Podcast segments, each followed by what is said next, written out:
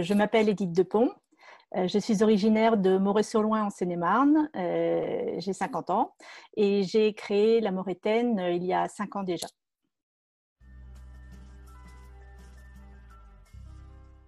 À la base, j'ai fait toute ma carrière dans l'administration. Et, du coup, au bout d'un certain temps, je me suis rendu compte que je m'ennuyais fortement.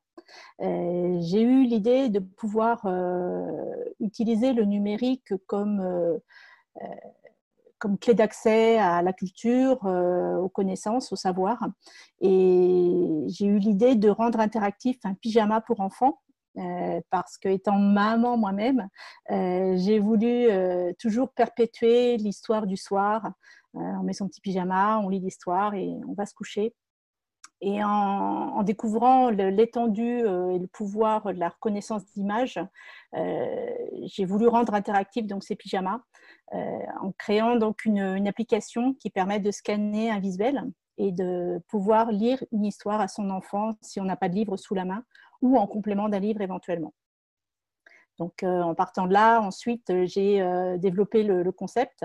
j'ai poussé le bouchon en créant des tabliers on scanne le tablier pour enfants et on accède à des recettes. Euh, de là, on est passé sur des tabliers pour adultes toujours dans, le même, euh, dans, le même, dans la même optique, mais en poussant toujours le bouchon encore un petit peu plus loin.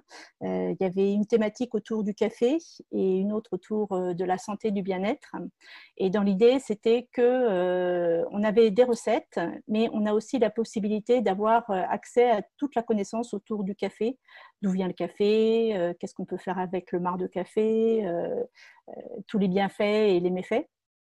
Et pareil pour les épices, dans, le même esprit. Et ensuite, euh, personne ne cherchait un tablier ou un pyjama interactif, donc je me suis retrouvée euh, un petit peu bloquée à ce, niveau-là en, trouvant bah, mes clients. Donc, euh, je me suis fait accompagner par la Technopole de Laval en Mayenne, qui, euh, qui m'ont fait rentrer dans leur incubateur et qui m'ont euh, dirigé vers euh, du B2B en disant ton concept, on a quelque chose à faire. Utiliser un visuel sur du textile, ça a du sens puisque on en a tous les jours, ne serait-ce que par les tote bags qu'on voit fleurir de partout actuellement ou, ou les vêtements d'image aussi qui peuvent être des supports intéressants. donc de là, j'ai commencé à développer des produits pour des professionnels euh, qui ont été euh, assez diversifiés. Euh, ça a été des logos pour, sur des vêtements d'équipement de protection individuelle.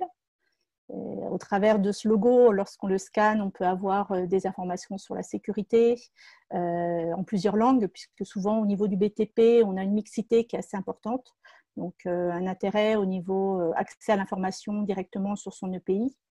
J'ai fait des t-shirts aussi pour une chorale euh, d'enfants, euh, la maîtrise des Pays de la Loire à Angers, qui permettait aux enfants de réviser chez eux en scannant les différents visuels euh, qu'il y avait sur leur, leur pyjama, non, leur, t-shirt, pardon, et, et, aussi de pouvoir avoir une interaction lorsqu'ils étaient en, en, représentation, puisque tous les mois, ils ont une représentation. Donc, en se scannant les uns les autres, d'avoir des sons différents ou des vidéos aussi, selon leurs besoins.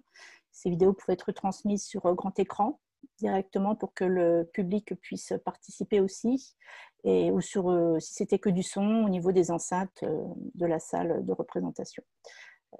sur des vêtements d'image, il y a des les logos d'entreprise aussi qui, ont été utilisés pour bah, communiquer sur l'entreprise, ce qu'elle fait, comment, euh, comment les gens ont réussi à faire ce métier-là, donc toutes les formations qui existaient pour, euh, arriver à ce métier-là. Euh, donc c'est très très diversifié. C'est ça qui est, super intéressant. Je trouve que c'est c'est pas que ça me dérange, cette espèce d'échange homme, enfin de, faire une différence entre les hommes et les femmes, c'est pas tellement le, sujet. C'est vrai que dans tous les cas, les hommes et les femmes, euh, on a souvent des visions différentes euh, des choses. Euh, mais, pour le, mais pour autant, on est complémentaires parce que la vision des deux va faire qu'on va, qu'on va aboutir un projet innovant souvent, parce que les hommes auront leur point de vue et leur manière de penser aussi. On a aussi un processus de pensée qui n'est pas du tout le même. Et, de notre côté, on va peut-être avoir plus un esprit créatif, un esprit de, pas, d'inventer, mais de, euh, une pensée systémique, si je peux dire, de, pouvoir associer des choses qui, à première vue, n'ont pas de lien.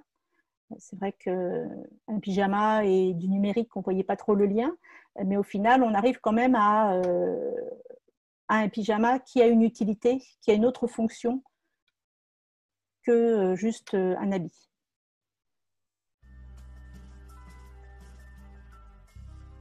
Alors, euh, la phrase qui m'a portée et qui est euh, vraiment euh, par rapport à mon parcours, où j'ai commencé à, entreprendre sur le tard, on va dire, puisqu'il n'y a que cinq ans que je suis dans cette aventure.